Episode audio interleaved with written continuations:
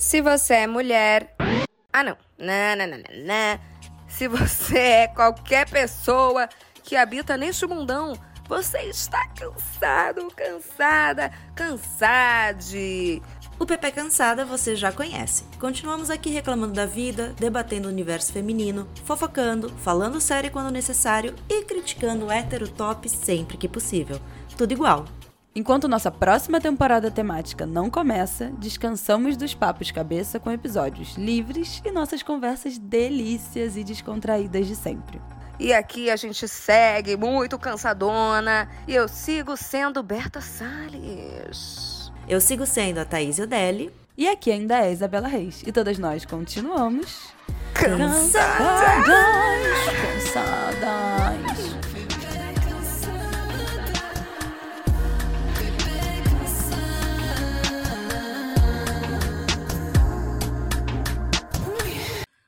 Como vítimas da pressão estética, andamos sempre na corda bamba da autoestima. Muitas vezes essa corda arrebenta para o nosso lado mais vulnerável. Viver bem e cuidar do nosso corpo é um desafio eterno e um exercício diário. Não só da estética, mas também da saúde. Você tem cuidado da sua, Pepecker? Nessa correria capitalista que inverte nossas prioridades, a saúde vira a última da fila.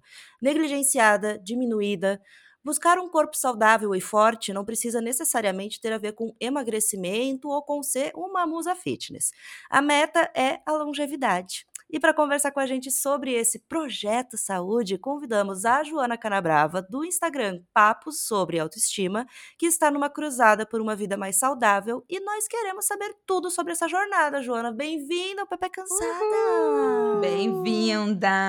Bem-vinda! Aproxegue-se! Que honra estar aqui. Eu não sei se eu já comentei, mas o podcast de vocês foi um dos mais sugeridos das minhas seguidoras. Então, Oh. assim, olha, Nossa, achei que chiquérrimo. chique! Quando eu perguntei qual era o podcast que elas ouviam, assim, mas foi muito, viu? Ai, gente. Ai. Que vergonha. Que vergonha, do nada. É que eu não, eu não faço ideia de quem ouve, eu não faço ideia de, de, de nada. Daí quando o pessoal diz, nossa, eu amo a Pepe, eu fico, ai meu Deus, eu falo tanta merda. É, eu penso a mesma A coisa, tanta bosta. Jo, muito bem-vinda. Acho que para começar do começo, para a gente entender, para a parte da nossa audiência que não te conhece ainda, como é que começou seu trabalho no Papo sobre Autoestima? Como é que foi essa jornada aí do Instagram? Que já tem quase uma década, né? Não, tem mais. É, Tem minha mais? é, minha jornada com a internet começou há 13 anos atrás, em 2010, quando nós. eu blogava, bem das antigas. E como a Blogger. maioria das mulheres que blogava na época, o segmento era moda e beleza. E aí, nesse Uhum. universo, meu, meu blog chamava Futilidades. Eu e Carla, minha amiga, que era minha sócia na época, estávamos ali blogando sobre o universo feminino. E quando a gente piscou, a gente estava totalmente aprisionada pelos universos da moda, da pressão estética e todo esse toda essa sobrecarga que existe em ser mulher. Então não bastava a gente fazer um bom trabalho, a gente ainda tinha que ser vítima de tudo isso. E aí, a gente passou anos no Futilidades, e em 2015 a gente falou, cara, isso não tá mais representando a gente. A Carla estava Uhum. falando de uma maternidade não muito romantizada, eu vinha de um término de seis anos de namoro e repensando minha vida inteira, e a gente dali migrou do futilidades para o papo sobre autoestima. E aí, o papo sobre autoestima ele já vinha com uma proposta da gente se olhar com mais amor e com mais amorosidade lá em 2016, assim. A gente virou Uhum. mesmo o papo sobre autoestima em 2016, fez um grupo no Facebook, construiu uma comunidade. E aí, no início, tinha muito aquele olhar por aceitar o próprio corpo. Então, tinha aquela coisa da gente olhar pra gente no espelho e ter mais, talvez a palavra seja empatia, amor, Uhum. respeito por quem a gente próprio. fosse. É, mas que não tinha a ver. É, tinha a ver com só ser quem a gente é. Você não precisa Foi- amar ou não amar, sabe? Foi a época do body positive, assim, né? Exatamente. Foi um pouco antes de se estourar. Foi um dos. Nós fomos ali uma junto com outras pessoas, umas talvez das precursoras em falarmos sobre isso naquele Uhum. momento. E isso estourou a bolha. Foi muito bacana, muita gente falou sobre isso. E conforme eu ia mostrando aquele corpo que antes eu tinha vergonha, que todo mundo dizia que eu não podia ter, que eu não ia sair numa revista, que ninguém ia trabalhar comigo com aquele corpo, esse foi o corpo que eu saí nas revistas, que eu fui pra televisão, foi o corpo que eu tive voz.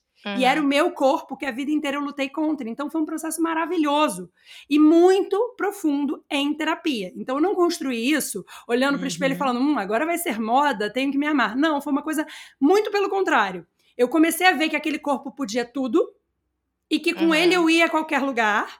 E Uhum. aí eu comecei a acolher aquele corpo. E se hoje a gente está aqui e eu vou falar sobre saúde com vocês, é porque aquele momento aconteceu. Aquele Sim. momento me trouxe até aqui. Me cuidar e me amar e olhar com mais amor e permitir que aquele corpo não me limitasse em lugar nenhum foi o que mudou a minha vida completamente. E nisso surgiu o papo, com o papo vieram muitos eventos, muitos acontecimentos e foi muito transformador. Só que uma coisa que eu amei é que a nossa audiência entendeu que a autoestima não era amor próprio pela sua estética. Que a Uhum. autoestima era ter Isso é estima. É. por si mesma. Tipo, Uhum. valor pessoal. E aí, qual foi o rolê? As pessoas começaram a falar: Poxa, mas eu tenho baixa autoestima no trabalho. Poxa, eu tenho baixa autoestima no meu relacionamento. Poxa, eu sinto que eu tô insegura nessa esfera aqui. E foi quando a gente foi transcendendo. Então a gente falou de deixar de ir à praia. Depois já não era mais sobre deixar de ir à praia. Tinha é, a ver com carreira, com outros universos, e mais ou Uhum. menos meio que foi nisso que se desdobrou o papo. Uhum. E aí, tendo vindo aí nessa toada do body positive, da aceitação, de construir assim um olhar amoroso pelo meu corpo, que eu tenho mesmo, tá? Eu desço meu feed e todos os meus corpinhos, desde 2016, 2015, eu tenho muito amor por ele. Uhum. E Ah, to- isso, é incrível. isso é muito legal de você falar, porque o corpo muda muito, né? É, Muda, conforme as fases da é. vida vão passando. E você acolher cada uma é muito importante e muito difícil. E vai mudar, né? Mais ainda. É. Se Deus quiser, nós vamos envelhecer e com isso É, nós exatamente. mudaremos. Então, essa Uhum. ilusão de que a gente conquista um lugar com esse corpo estético é muito É, volátil, porque vai passar. muito. Então foi uma parada muito surreal. Só que aí o que aconteceu? Aí a vida cruza com a gente, né? Eu fui diagnosticada com. Pois é, essa É. virada de chave. É, isso que é. aí Isso que é... pra, pra saúde. saúde, porque porque- essa cruzada. É, e aí o que aconteceu? Na verdade, antes de eu falar do diagnóstico, minha terapeuta é muito esperta. E ela já tinha se ligado. Então Hum. ela já vinha cantando duas pedras. Ela falava assim: Joana, uma pessoa que faz trilha e faz passeios na natureza e faz o que você gosta de fazer, precisa fazer exercício físico para fazer isso. Falava, Fortalecer a musculatura, que a gente É. sei- eu não sempre merda. Ah, é meu maior Exato. drama. Só que, gente, a verdade é que, se eu for honesta, entrava por um ouvido e saía um pouco pelo outro. Até que um dia ela Nossa. catucou um lugar que me doeu demais. Ela falou: Jo, eu acho lindo todo o seu processo com a estética, é extrema- extremamente verdadeiro. Eu acompanho, eu vi o que, que você deixava de viver nos relacionamentos, de se jogar no mundo, com sua carreira, com tudo, com o corpo que você tinha antes. E você amou e abraçou esse corpo e eu acho incrível. Mas eu posso falar uma coisa? O amor próprio é muito além. E ela falou: será que você ama mesmo esse corpo ou você gosta da aparência dele? Ponto. Porque amar Ui. envolve cuidar. Comeu Você tua mente. Cuida. Você cuida dele? Olha, Aí eu saí da. Gente, saí com um triplex da cabeça. Falei, cara, Claro. não cuido. Aí voltei, né, na terapia seguinte, falei, beleza, mas assim, não consigo criar esse hábito. Muito difícil pra mim, uma vida inteira, mais de 30 anos, sem esse hábito, preciso da sua ajuda. Aí ela virou pra mim e falou: vamos pensar em prazer, tá? Esse é um, um ponto polêmico que muita gente fala que não tem que ser assim, mas é assim só que eu vi dar certo, então eu vou bater na tecla do que eu conheço, tá, Uhum. gente? Uhum. Ela falou: seja qual for a atividade, encontre uma atividade que te dá prazer. Aí eu guardei. Uhum. Guardei essa informação. Falei, tenho que fazer isso. Mas fiz. Não fiz! E fui viver a vida. Beleza, não fiz o que tinha que fazer. Passou um mês ou dois, fui ao médico. Cheguei no médico. Mas foi já nessa, nessa, Nessa missão busca. saúde ou foi alguma emergência? Não, não, não, do- não. Foi porque. Eu, check-up. Ah, eu vou ser sincera, tá, gente? Tô contando, eu falo que em podcast eu sou terrível, que eu conto tudo. É um é, problema. É um problema, é né? um Porque problema. quando você vê, você, pra poder fazer a linha do tempo, tu conta a tua vida. Eu sou hipocondríaca. Eu sou uma hipocondríaca que tá melhorando muito, mas eu descobri que uma das grandes facetas da minha ansiedade era a minha hipocondria, minha mania de Mas procurar aí doenças. você não. Mas aí, mesmo assim, você não cuidava da sua saúde? Não, na parte de fazer exercício, não. Mas eu acho que sim, tá? A verdade é, eu acho que durante o papo eu já cuidava. É que eu acho que eu cuidava da saúde mental, que era o que gritava primeiro. Eu Entendi. precisava botar aquela cabeça no lugar, aquele emocional e psicológico no lugar. Só quando eu tivesse me gostando de verdade e construindo aquela saúde mental é que eu poderia pensar na minha saúde Sim. física. Então eu acho que uma coisa levou a outra. Então por isso que eu falo, eu nunca teria vindo a ser a- até a rotina que eu tenho hoje, da qual eu me orgulho muito, se eu não tivesse começado a me amar com aquele corpo, da qual eu não tenho um ai para falar da estética uhum. dele ou questões dele. Mas o que, que aconteceu? Eu fui fazer meu exame de rotina, e aí, é, eu, na verdade, é, eu fui fazer meu exame de rotina, cheguei lá, e a minha esteatose hepática, que é gordura no fígado, ela hum. era maior que a das outras pessoas para o meu peso. Antes, ela era leve, mas ela existia. Uhum. Eu fui fazer o meu exame e ela deu moderada. E quando você tem uma, é, uma esteatose hepática moderada, você tem que prestar atenção. Então, naquela hora, eu descobri que eu tinha alguma coisa que precisava de atenção. Uhum. E aí uhum. fomos atravessados pelo Covid. E eu tive um Covid muito ruim, com várias questões metabólicas que se agravaram e se bagunçaram. E após o Covid, eu passei a ter uma esteatose hepática, não estou fazendo uma correlação direta, tá, gente? Pode uhum. ser porque eu estava uhum. em casa, porque eu comi mais, porque uhum. eu estava mais sedentária. Sim. Não estou fazendo uma correlação direta. Mas eu passei a ter uma esteatose hepática acentuada, e que é sério, é o terceiro grau e você tem que prestar bastante atenção. E junto uhum. com ela, eu passei a ter uma resistência à insulina. E como eu tenho SOP e outras doenças autoimunes, como Hashimoto, etc e tal, o que, que acontece? Essas coisas prestam, elas pesam mais. Então, eu tenho uma questão metabólica.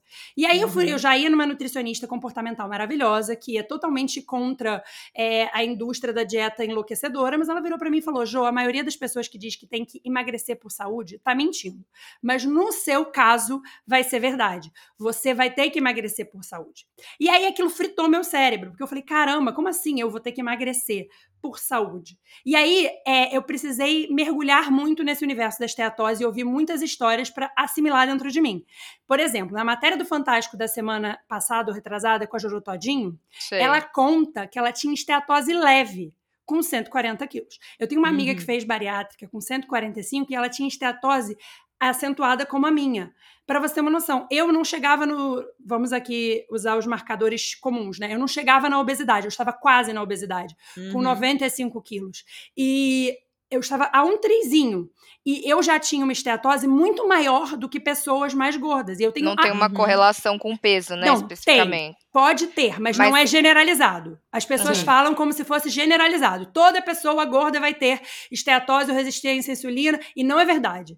E eu conheço muitas pessoas magras, até em função do álcool, mas também em função da própria pessoa que tem esteatose tanto leve quanto moderada. Meu pai é um clássico lá, obeso, hipertenso, diabético, e tem esteatose leve.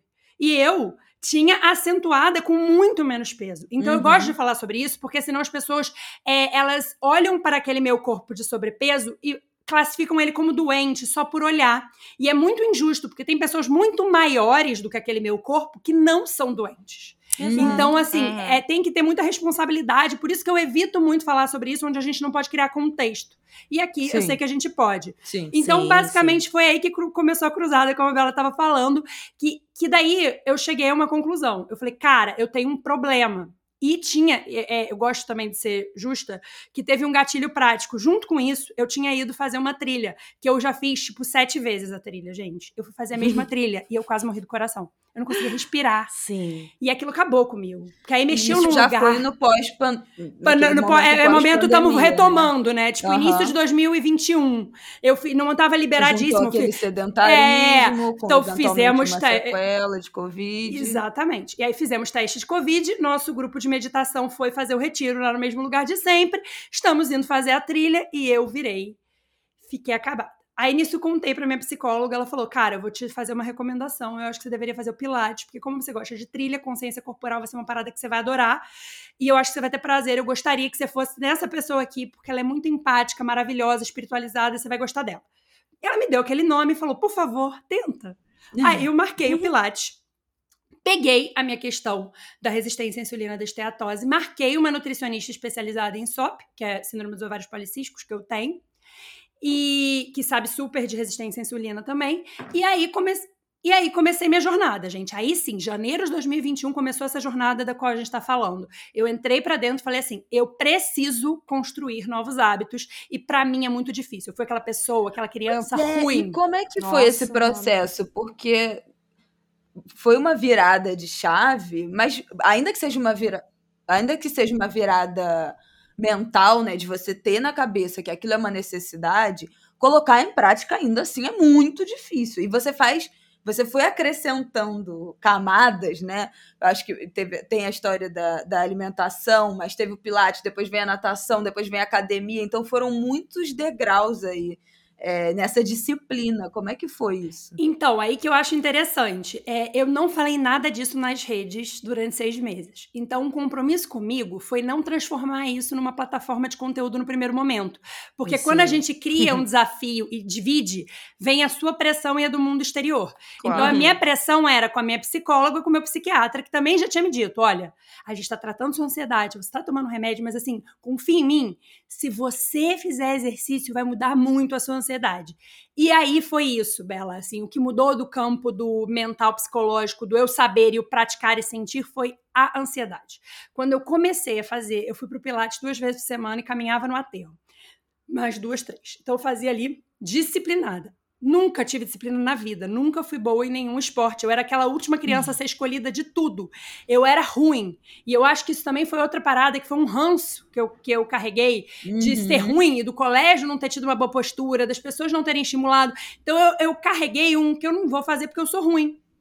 E aí, Sim. querida, não é sobre isso. O importante é você fazer. Pode ser ruim, tá? Tá liberado ser ruim. Não tem necessidade isso, de ser Isso é muito difícil. E aí né? é Como isso... a gente cria uma competitividade nossa. com a gente mesmo. E, e, com as pessoas à nossa volta, né? É, e com a gente, com as pessoas. E é isso. Por exemplo, a Bela me motiva quando eu vejo ela fortona na academia. é, é, super me motiva. É uma das pessoas que me motiva nesse sentido. Cara, mas eu não posso querer ser como você, que sempre dá o contexto de como você sempre foi. Então eu topo ser como eu, que só de ir eu me acho incrível. Eu me acho incrível de ser disciplinada. Ainda tem o meu, o meu contexto de alguém que, que malhou, sei lá, quase 10 anos, e ainda assim eu entro nessa competição com outras pessoas que eu sigo, que eu acompanho, que pegam mais peso que eu, que tem uma amplitude maior que a minha. E aí eu tenho que me colocar nesse lugar de, gente, eu tenho duas hernias de disco, eu não tenho Exato. Mas eu, eu não sou mais é tão um jovem quanto era. mental, né? Pra não, você não cair, gente, nesse, não deslizar nessa comparação. Eu não sei o que, que vocês acham, tá? Mas eu costumo, meu bordão nesse lugar é a comparação é a maior inimiga da autoestima. Sim. Quando a gente gasta essa energia com o jardim do vizinho, a gente não cuida do nosso. Então, acontece, a gente se compara, mas eu tento fazer isso que a Bela falou. Eu volto, tipo, eu, eu volto para mim. E lembro Coloca do meu contexto contexto. E no meu contexto, ir é incrível. É, a Mariana Xavier, eu não sei se vocês conhecem, mas ela fala bastante Sim. desse lugar, né, do body positive. A gente é muito amiga. E ela sempre fala para mim uma coisa que eu não tinha me ligado. Ela fala, amiga, como eu tenho orgulho de você fazer as coisas nas quais você é ruim. E assim, a Mari é aquela pessoa que não vai fingir que você é boa. Ela sabe que você é ruim mesmo, entendeu? Ela vê a amiga, amei. mas ela fala, você é ruim, você continua indo, você é maravilhosa. Sim. Porque não é para ser bom, é para ir. É e aí, o que, que aconteceu? Eu me permiti, off das redes com esse assunto, eu me permiti criar o hábito. Passei três meses na luta para ir, na luta, me obrigando, pensando, é para a minha poupança de músculos, que foi outra coisa, cara, que eu falo que o universo é perfeito. poupança de músculos é muito bom. Porque foi, mas isso foi o seguinte, eu tenho uma amiga cuja mãe é jovem, jovem, jovem, viaja pronta 1200 e a mãe dela fala essa frase. A mãe da Amanda Brito, da Mandy, que é maravilhosa. A mãe dela fala que ela acha que a gente não tem que ter só uma poupança de dinheiro. Se a gente está falando em longevidade, a gente precisa ter uma poupança de músculos. E é quando ela demais, falou, aquilo grudou na minha mente. Então eu passei aí falando, é minha poupança de músculos, é minha poupança de músculos. E aí eu acho Só também que. Que... Só lembra de casa assim, velho caindo. É, não, gente, é. Nossa, gente, Elton é John caiu agora. Cara, quanto mais músculo você tem, menos vai ser perigoso você cair, menos chance uhum. vai ter de você cair. E outra, né? Você vai realizar aquilo que você de fato gosta, você vai ter saúde e, e tempo para fazer aquilo que a gente quer. Porque assim, a vida que a gente leva hoje, na faixa etária que a gente tá, a gente tem muito pouco tempo para fazer as coisas que a gente gosta. Uhum. Então, se dizem que a gente vai desacelerar no futuro, não sei com o capitalismo no qual vivemos, mas se dizem, se dizem, nós temos que ter aí essa poupança de músculos. E aí, para mim, foi muito louco. Porque o que aconteceu? Eu fiz seis meses disso e fui fazer uma viagem que era meio viagem com as amigas, depois outra metade retiro espiritual. E eu fui pra Chapada dos Veadeiros. E aí, gente, eu tava pesadona. As, e as trilhas lá são É, sinistras. não, e eu fui fazer as sinistras, porque minha galera não é café com leite. Eu e minhas duas amigas fomos. E, gente, Gente, olha, eu fui lá e eu tava com o maior sobrepeso ainda, eu não tinha perdido quase nada, mas eu tava o quê? Com o Pilates. Gente, o Pilates salvou minha vida. eu é consegui, eu bom. consegui fazer na, ba- na base do Pilates. Foi quase morrendo em é alguns osso. Tem que momentos. começar esse negócio. Não, Pilates, gente, Pilates é uma conexão. Pila- gente. eu poderia ser embaixadora de Pilates, porque Pilates é um Eu nunca troço. fiz.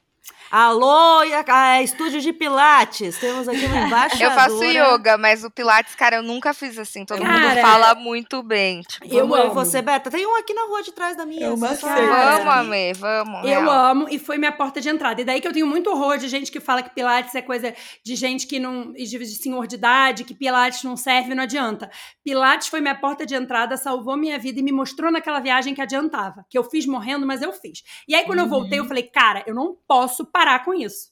E aí, o que aconteceu? Eu fui fazer meus exames e fazendo meus exames descobri o quê? Que estava andando muito pouco a minha esteatose, a melhora da minha esteatose. E aí fui já na endocrinologista, a gente conversando mais profundamente sobre isso. Falamos, preciso botar algo mais ativo, preciso botar um cardio. Foi aí que surgiu o box. Porque assim, gente, eu tinha ojeriza. Ah, tinha o box. Tinha o box. esquecido. É, o box veio. E aí, qual é a questão? Eu tinha ojeriza da academia, do ambiente da academia, achava aquilo tudo muito tóxico. Já tinha entendido que não era sobre mim, que era sobre as pessoas, que eu não levo pra mim, mas eu não curtia. Eu continuei, eu Uhum. entendi, mas não gostei, entendeu? Eu, eu Uhum. superei 50%. E aí, um dia, depois de uns meses, meu professor de boxe estava assim: gente, olha só, vamos lá, vamos pra academia, vamos, vamos ganhar uns músculos, vem comigo, confia em mim. Aí tinha um dia, ele falou: eu consegui um dia de graça pra você na academia, vamos fazer nosso treino lá. Depois que ele me botou, eu nunca mais saí. Porque o que, que aconteceu? Pra minha ansiedade, mais do que o cardio do boxe, que eu achei que ia ser a coisa que mais ia impactar minha ansiedade, puxar ferro salvou. Eu Gente, saí. é muito bom. E puxar ferro, assim, é, é- acho que é o pilar mais importante pra você, para sua É. longevidade, assim. E dúvida. você fazer sua poupança de, de, E pra, de músculo. pra fazer a, é, todo o Não, resto. então, a minha, a, a minha, o meu problema atual, que é, eu sou, eu gosto de lazer, eu gosto de deitar, eu gosto de ficar sentada. Antes da pandemia, no 2020, começo de 2020, comecei a academia. Nunca tinha ido. Eu, eu, eu- pensei para naquele, eu pensei assim, 2020 vai ser uma nova Thaís. Ai, Controle todo mundo, né? financeiro Meu Deus do céu. e exercício. E Thaís estava maravilhosa. Eu comecei a ir na academia todos os dias porque eu gostei de ir na academia. Eu estava gostando de ir lá, eu estava gostando de ter essa uma hora, uma hora e meia, de não pensar no trabalho e não pensar em porra nenhuma. Tava ótimo. Veio pandemia, parei. Esse ano tentei voltar, voltei- tentei várias vezes voltar e nunca foi. Não, não voltou essa, meu Deus, eu gosto. Começou a virar um. Ai, eu preciso Mas, ir. Thaís, é construído. Isso é outro É. mito. É achar que Pois um é. dia você foi e você gostou e tá resolvido. O maior mito é esse. Aí eu, tipo, esse ano eu tentei, paguei seis meses adiantado pra ir, mas não consegui ter essa paixão, não consegui ter essa vontade. Mas não fica esperando a paixão. é, Às vezes tem que entrar como uma coisa assim, é tipo escovar dente, Pois entendeu? é, É. e aí eu simplesmente desisti. Acabou agora em julho e eu não voltei, não renovei e eu tô, tipo, tô andando bastante, sempre ando, faço umas mas eu, eu vou precisar, eu preciso ir. Só que daí eu penso, eu quero fazer um esporte, mas não tem um esporte que eu consiga fazer agora. Eu quero fazer isso, mas precisa de alguém pra fazer junto comigo, eu não tenho dinheiro pra isso. Não- Aí eu tô o quê? Sentada, lendo. É, mas eu acho que é, inter- então, é interessante olhar sobre isso, porque volta na história de algumas pessoas vão funcionar com o que a Berta falou. Do cara, não precisa ter paixão, só vai. Outras Uhum. pessoas vão precisar, como eu precisei, ter algum tipo de prazer momentâneo que me faça ficar ali. Pois é. Porque, infelizmente, eu queria dizer pra vocês é que eu me amo muito e que, ai, na longevidade, eu- por- pela longevidade eu fico. Mas, infelizmente, não. Eu tenho uma mente muito daquela do eu preciso de um prazer imediato. É, Então, eu também. entendo que a, que a resposta vem no longo prazo, mas o meu prazer imediato precisa vir. E por isso que eu gostei muito do Pilates, porque ele é um exercício de força, mas que ele tem muita consciência corporal, ele tem muita questão da postura, você vê seu corpo inteiro em ação e você usa isso na sua função da rotina. Então, Uhum. eu acho importante que a gente se entenda, porque algumas pessoas vão funcionar com eu entendi, é isso que eu preciso fazer, e elas simplesmente vão. Outras Uhum. vão falar, cara, não vou. Então é melhor dançar numa aula de lamba aeróbica. Nossa, fui Sim. antiga agora, né? Entreguei o meu nascimento de 1986 aqui. Mas. Ó, é nóis. 89. É, então, é, é, o que eu acho no fim é que a gente tem que entender quem a gente é e respeitar. Porque Claro. é foda voltar, gente. É, é muito Não, é difícil. muito Be- Bela também teve um processo difícil de voltar, Cara, não teve? pra mim foi. Fiquei, eu malhei a minha adolescência toda, é, e aí quando eu, na faculdade também, mas assim, não tão pesado, uma coisa meio irregular, ia uma época, parava, não sei o quê, mas, mas gostava a princípio, malhei no, aí tive uma fase muito focadona, assim, mas muito por uma questão estética no começo da, da faculdade, até eu começar a estagiar, e comecei a estagiar em 2017, e parei completamente de malhar. Comecei a fazer pilates, fiz quase dois anos de pilates. Foi maravilhoso, eu, eu amo, mas eu tenho. Eu cheguei na, no teto, né? Do tipo, olha, aqui você agora você precisa malhar, não tem mais nada que a gente possa resolver. Porque o Pilates trabalha também muita flexibilidade. Eu sou uma pessoa muito flexível, eu tenho muita mobilidade, então isso para mim não era uma, uma grande questão. E era mais uma. Eu, eu fiz por uma questão da, da minha coluna, para cuidar ali, para me dar mais mobilidade na coluna e tal, mas cheguei num ponto que eu tinha que reforçar a musculatura. Isso É foi, que- tipo, sei lá, 2019. Nunca voltei pra academia. Saí do Pilates para voltar a malhar, nunca voltei. Fui voltar agora, depois do, do nascimento do meu filho, né? Já em dois, quase em 2022. Então fiquei, sei lá, quatro anos parada. E aí voltei. E só voltei porque dessa vez foi com o personal. Eu falei, cara, eu não tenho a menor possibilidade. Eu não vou ter essa motivação, não vou ter essa É, não, eu também. Eu acho justo falar Não isso, que é outra coisa que às Nossa, vezes as sim. pessoas se comparam comigo e falam, Jô, eu queria ser como você. E eu falo, custa muito caro ser eu, porque eu não faço nada sozinha. Tudo que eu faço tem, eu tô pagando alguém pra, é. ir junto. Porque Como é que foi, aliás, essa sua organização financeira? Porque você fala sempre disso, né? que Sim, você teve que fazer sim. um planejamento para conseguir fazer todas essas aulas com essa atenção, Sim. ou médicos, enfim. É, o que isso? aconteceu foi que eu tinha uma organização financeira de juntar dinheiro para emergência. E eu ia juntando meu dinheiro para emergência e fui construindo uma poupança para emergência. E quando eu comecei a ver essa questão de saúde, em algum momento me bateu, cara, isso aqui é uma emergência. E aí eu peguei e desenhei um planejamento, tanto de médicos quanto de gastos. No primeiro momento ele foi mais modesto até eu criar o hábito. Conforme eu criei o hábito, eu comecei o box com personal, né? E aí eu fui pro. A gente mudou pra academia. Aí pagava a academia, o personal, o Pilates, que eu não deixei. Porque no meu caso, como eu- a Bela tava falando, né? Que tem. Eu não cheguei no meu teto, eu ainda tenho muito a ganhar de postura e, e alguns fortalecimentos que no Pilates eu acho melhor que na academia. Mas para a massa que eu Uhum. preciso, eu preciso ir à academia. Então eu fazia, isso é outro mito, né? Que todo mundo fala, ai, para emagrecer ou para fazer não sei o que, você precisa fazer só cardio. Muito depende, gente. Eu, até pouquíssimo total. tempo atrás, Uhum. até, sei lá, quase um ano atrás, não fazia absolutamente nenhum cardio. Era Uhum. cinco vezes por semana de força, entre pilates e. É, assim como você, quando você fala sobre isso, isso bate muito pra mim. Porque, por exemplo, eu não consigo parar e correr aleatoriamente. Eu preciso, é, eu preciso fazer força. Então, eu faço cinco dias de força, e aí eu fui acrescentando. E realmente, quando eu fui vendo, eu fui vendo os resultados finalmente, né? Comecei a perder o peso, comecei a perder o peso, começou a melhorar os exames. E aí eu tinha uma meta, porque dizem na literatura que se você perder 10% do seu peso inicial com a esteatose, você melhora. Só que eu sabia, alguma coisa me dizia que não ia ser bastante, botei uma meta de 15%. Quando eu perdi os 15%, gente, não tinha melhorado a esteatose toda. Muito Ih, pouco, ainda faltava. Então eu, fui, eu, fui, eu, eu sou uma pessoa é, um pouco rara, porque a maioria das pessoas já teria melhorado. Eu não tinha. Então eu já Uhum. tinha zerado a minha resistência à insulina, mas eu ainda precisava ir mais. E aí eu já estava num ponto que eu já tinha estourado o que eu conseguia fazer de força. Falei, cara, eu preciso colocar outros exercícios que não sejam só força, mas eu tenho pavor de fazer algo que eu detesto. Eu não, não consigo. Eu queria ser uma Ah, pessoa que vou lá fazer algo que eu detesto. Não consigo. Tenho que criar um prazer, seja no pós-imediato, seja no pós na semana, seja no sono, seja em gostar das pessoas que estão naquele lugar. Uhum. Então, pra mim, eu não adianta eu botar planos que não são executáveis. E fazer algo que eu detesto é um plano não executável. Eu preciso, no mínimo, acreditar É. racionalmente naquele plano. E aí foi aí que a minha professora de Pilates começou a cantar pedra de uma coisa que eu tinha vontade, que era nadar no mar. Aí eu fui fazer, ano passado, em novembro, fui fazer minha aula toda marota, minha aula de natação no mar para iniciantes do iniciante, que você faz com macarrão. Sabe aquele macarrão de piscina? É, macarrão. Então, era eu, as senhorinhas, pessoas iniciadas, pessoas com medo naquela aula com macarrão. E, gente, não subestime que o macarrão ajuda, mas não o suficiente, tá? O rolê Nossa, é e o mar é. Não, é- O rolê é pra medo. corajoso, é pra Eu tenho corajoso. muito medo de Eu- nadar Eu tenho uma amiga que é feríssima no beach tênis, a menina arrasa, ela malha tudo, ela é maravilhosa. Ela foi fazer aula, ela terminou e falou assim: Amiga, Mano, gente, é te parabenizo, coisa. porque o negócio é E eu tenso. inteiro, né? Que você trabalha ao mesmo tempo. Exatamente. É perna, né, é minha braço, abdômen, é vira costa, pra lá, vira braço, pra cá. Mas aí o que, que aconteceu? É. Cheguei lá toda feliz, aí falei, vou fazer isso. Por quê? Porque é um cardio, trabalho cardiorrespiratório, porque foi outra coisa que eu percebi, tá? Que eu tava ficando forte, maravilhoso e tal, mas eu tava sentindo que eu ainda sentia a parte cardiorrespiratória. Então eu falei, tem que fazer alguma coisa e fazer natação.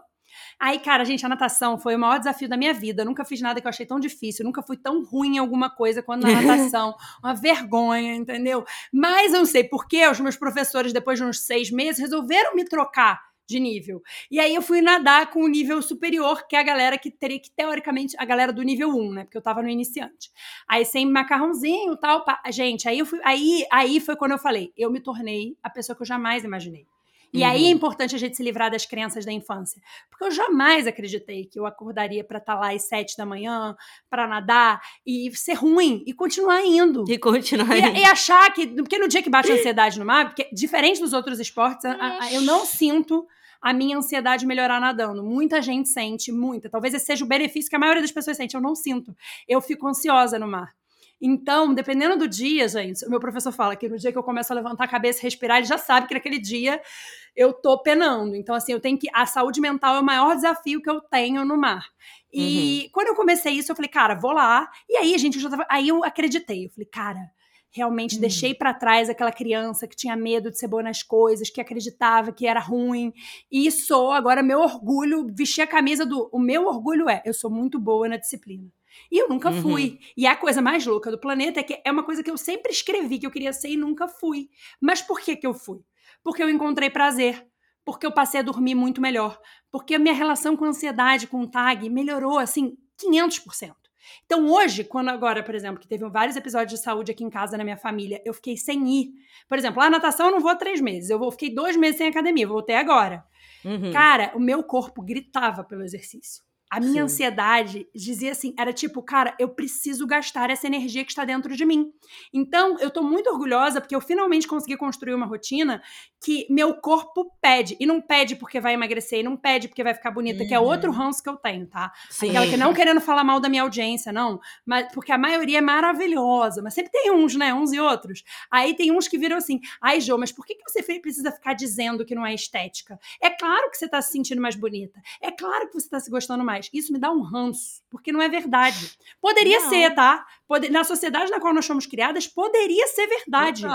Por exemplo, pra mim é verdade uma coisa nesse sentido que eu amei voltar a caber em roupas que eu tinha guardado porque eram especiais pra mim. Então isso Uhum. eu amei. Uhum. Ter um corpo que vai fazer uma viagem e não fica cansado e tá sempre bem e disposto, eu amei. Agora, é, a coisa da estética eu já tinha repactuado, já tava em paz. E aí eu tava fazendo uma transição capilar e pra mim o cabelo era muito mais difícil agora. Então eu tava conseguindo me olhar na Joana do passado gordinha mais bonita do que na Joana de agora, porque a Joana de agora ainda não tá entendendo o cabelo. E as pessoas não Uhum. entendem isso, porque cada pessoa vai ter suas próprias dores e questões. Mano, se fosse pela questão estética, eu nunca pisaria num- numa academia, porque ah, os genes me privilegiaram com um belíssimo corpo sem eu fazer porra nenhuma. E, Thaís, isso não quer dizer que você seria saudável, né? Que esse é Exatamente, é, é, Eu não onde. sou saudável. eu É, sou eu saudável. também. Eu sempre fui muito saudável. magra. Eu fui um bebê magro, uma criança magra. Eu sempre fui muito. Eu, eu tenho o mesmo corpo, basicamente, desde que eu nasci. É, mas, internamente, o meu fôlego durante tem algum fôlego. tempo foi péssimo. Agora, quando eu me mudei para esse onde eu moro, que, que meu prédio é numa ladeirazinha, tudo bem que eu tava grávida. Mas assim, cara, eu lembro o sacrifício que era depois, mesmo depois do Martin nascer. E é uma ladeira mínima, gente. É tipo uma inclinação, tá? Não é uma, uma ladeirona. E eu chegava assim, eu empurrava o carrinho. Ofegante. Parecia que eu tava empurrando aqueles pneus de crossfit, assim. Bizarro, bizarro. E eu não faço, continuo não fazendo cardio. Mas ainda assim a minha resistência. Não, melhora muito. melhorou demais. E eu descobri uma, duas protusões na coluna com 16 anos de idade. Sem, sem ter acontecido nada. Eu não sofri um acidente, eu não caí, eu não né? Eu não me machuquei, eu não sofri nenhum tipo de impacto, não aconteceu nada. E é uma dor que até hoje eu já tô, né, há quase 10 anos, mais de 10 anos, na verdade, lidando com essa dor em um corpo que não tem sobrepeso, né, que não que é só uma fraqueza muscular que eu preciso resolver. É. Mas aí tem uma coisa que que, que é o meu o meu deslize que eu começo a malhar por causa da coluna, né? Porque tá tudo doendo, porque aí dói a coluna, aí dói o joelho, aí dói o quadril, aí vai pro ombro, vai tudo, é tudo interligado, né? Vai tudo dando as repercussões no, no corpo. Eu fiquei um ano malhando duas vezes na semana. Eu só ia com personal, não tinha nem vontade de ir um dia a mais. Consegui, aí peguei gosto e tal, você começa a ver o resultado, aí mais um dia. Agora eu tô tentando aí firmar no quarto dia na semana, dois com personal e dois sozinha.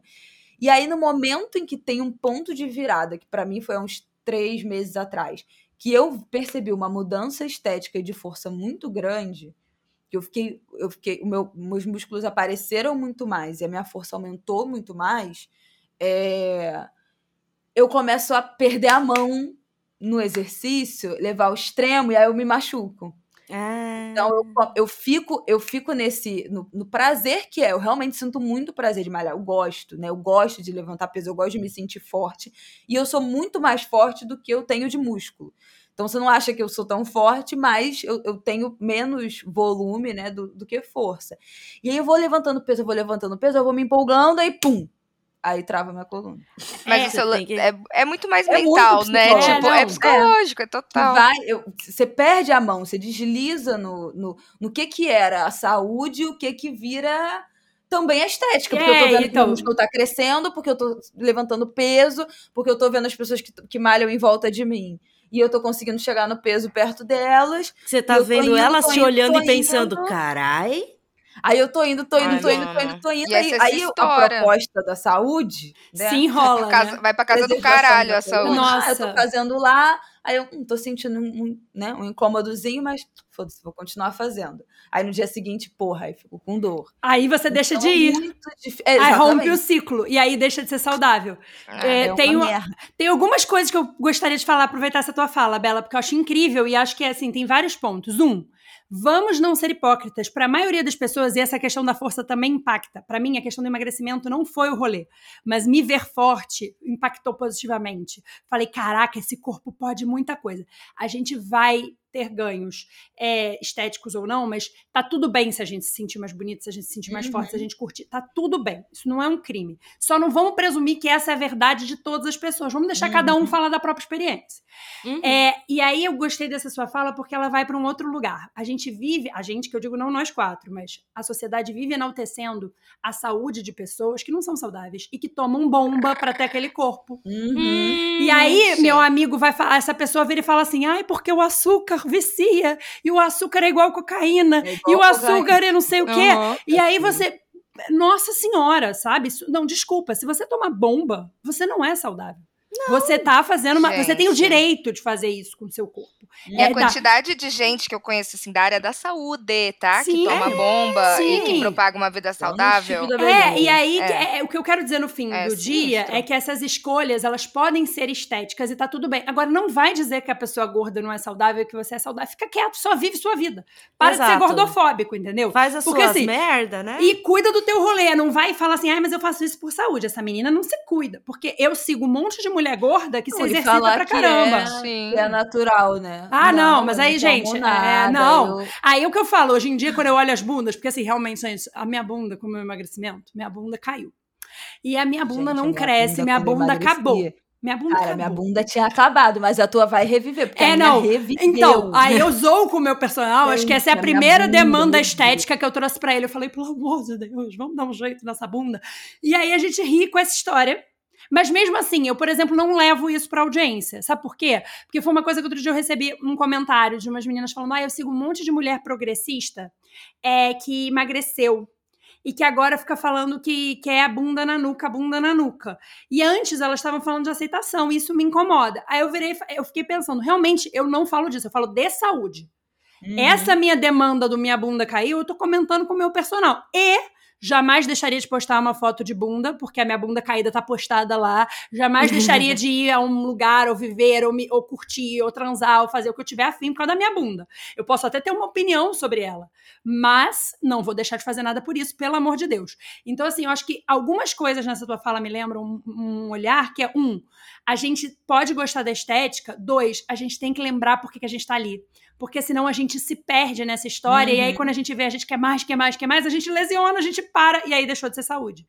Porque a gente, deixou, a gente vai pro parar. E a outra coisa que você falou que eu achei incrível foi a história da ladeira. Porque é esse o lugar que eu acho que eu influenciei muita gente a voltar a fazer exercício, porque eu recebo muita mensagem sobre isso, e é nesse lugar, que é o da função. Uhum. A gente precisa entender que o Pilates, a musculação, elas estão ali para te dar função. Enquanto. E aí a Thaís falou: bom, se fosse por estética, eu não ia. Essa é a realidade. A maioria das pessoas larga o exercício porque por estética não é. Elas não se amam, não são. Não é nem não se amar, vou usar, vamos E o escolher resultado demora muito. É isso, é. É. isso que eu ia falar. Elas não. Não é uma autoadoração que mantém a pessoa. Muito raro. Tem pessoas que têm uma autoadoração e estão ali para isso?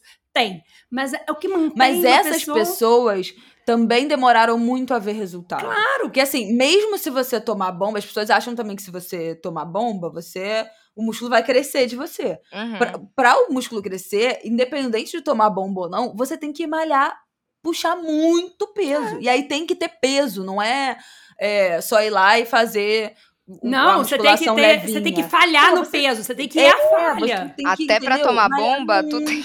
Até pra tomar bomba. Então, porque as pessoas confundem tomar bomba com, tipo, botar silicone na bunda, né? Que você só bota e tá É, pronto. não. E não é. Coisa. Você construir Não uma é. bom, uma bom, uma. Então é um processo mesmo pra, que é demorado. Eu, É é, isso, eu demorado. comecei a malhar em setembro de 2021 em casa para conseguir retomar um pouco esse hábito. Aí eu fiquei de setembro a maio de 2022 malhando em casa. Quando foi em maio eu falei, não, eu quero ir pra academia que eu quero pegar mais peso. Eu tô- em casa já não tá mais suficiente. Um ano depois, eu me sentia meio que eh, mais ou menos no mesmo lugar. E é por isso que muita gente Mas. Bela, esteticamente, você tá falando, né? Esteticamente. É. Esteticamente. Agora, o que, que esteticamente, você sentia de certeza. benefício? Ah, a- o, o- ficou muito mais fácil pegar meu filho no colo, né? A minha Não, resistência. vocês- Eu voltei a comer mais, porque eu também tive uma questão, né? Depois do, da, da gravidez. Emagreci muito, porque fiquei um ano com meu filho em casa, praticamente sozinha, atendendo todas as demandas dele, trabalhando ao mesmo tempo. Não tinha nem tempo, eu nem pensava em comer, eu nem comia praticamente direito. Emagreci demais. E a academia, estar malhando, me dá muita fome. Então foi o momento que eu voltei a ter fome, voltei a comer. Então eu ganhei também, é, não só músculo, como ganhei gordura, que era o que eu queria ganhar também. Eu queria Uhum. voltar a E comer. eu fome é um sinal de gordura. saúde, né? Um dos Exatamente. primeiros sinais de saúde é sentir fome. Exato. E aí voltei, eu, eu acho que esse primeiro ano da academia foi muito importante para eu voltar a ter fome, voltar a comer. E aí é isso, nos últimos é, cinco meses, quatro meses, que foi o momento em que eu realmente, que aí foi a dica que eu já dei, que eu comprei o meu strapzinho, que é a, alça que te ajuda a segurar o peso, porque o minha, minha força é desproporcional. Eu malhei 10 anos só perna, eu não malhava nada de braço, De então eu tenho muito mais força na perna do que força no braço. Então eu não consigo sustentar no braço o que eu preciso de peso para minha perna. E aí comprei o strapzinho, que é essa alça que você prende na mão que te ajuda a segurar o peso. E assim, em, em três semanas eu dobrei praticamente todos os meus pesos, porque eu tava, eu tava pegando muito menos do que eu poderia. E isso me trouxe um ânimo que aí eu foi esse momento que deu essa virada que eu vi um efeito, uma diferença bizarra na musculatura em, mu- em muito pouco tempo, porque eu aumentei muito meus pesos, mas também me coloca num ritmo que eu não eu perco a mão, eu me empolgo. Mas é sabe? isso. Eu perco a mão, então, gente, mas é por isso que eu amo a terapia e o autoconhecimento. Porque cada pessoa. Eu não tenho esse gatilho que você tem. Por exemplo, o meu ainda é. Minha zona de conforto é pegar menos. Então você vai e, por exemplo, a performance te anima. A mim Muito. já não anima. E tá tudo bem. O importante não é descobrir, é descobrir o que funciona para cada um. E essa tua fala me mostra muito claramente que as- os aspectos de saúde foram sentidos muito antes dos aspectos Muito Tá, físicos. sempre. E esse é o grande mito, né? Os aspectos de saúde, tipo, você dormir melhor, você comer mais, comer melhor, seu corpo sentir necessidade de nutrientes específicos, você, Você sentir não que trancar você tem suas costas energia. carregando compra. E Exatamente. tem uma questão psicológica de que, que para mim, durante, cara, sei lá, acho que talvez um ano desse processo foi o principal, antes até de eu sentir as, as grandes repercussões físicas, que foi eu estou pegando duas horas por semana e fazendo uma coisa que é única e exclusivamente para mim. Pra mim, é. Não é para mais ninguém. E só não é você pelo pode meu fazer filho, isso por você. Não é pelo meu trabalho, É. não é pela minha casa, não é pelo meu marido, não é pela minha família, não é por ninguém. E eu tava num processo, né, de um ano sendo somente mãe e, e trabalhando e sendo mãe, trabalhando, sendo mãe, trabalhando, sendo mãe, não fazendo nada por mim. Que eu, eu falei assim, gente, eu preciso, sabe assim, eu preciso fazer qualquer coisa que, que me dê essa satisfação. Então, eu não tinha é, essa sensação de endorfina, eu não me sentia forte, eu não me sentia sarada, mas eu terminava e eu falava, cara, eu dediquei essa, um, essa uma hora do dia pra mim. E isso pra mim era maravilhoso, depois de ter me entregado tanto pros outros, né, para as outras demandas. Então, ter esse momento que eu que, que para mim é congelado na minha agenda. Eu não marco, eu, É, então, coisa eu não eu não desmarco, eu não adio, eu nada. Aquilo pra mim é lei, é mais importante do que qualquer trabalho, qualquer reunião. Eu falo, pode ser uma hora mais tarde, pode ser uma hora mais cedo, essa hora é meu horário com o personal e não tem absolutamente nada Seu que me compromisso faça com você, né? mudar isso, porque é um compromisso comigo.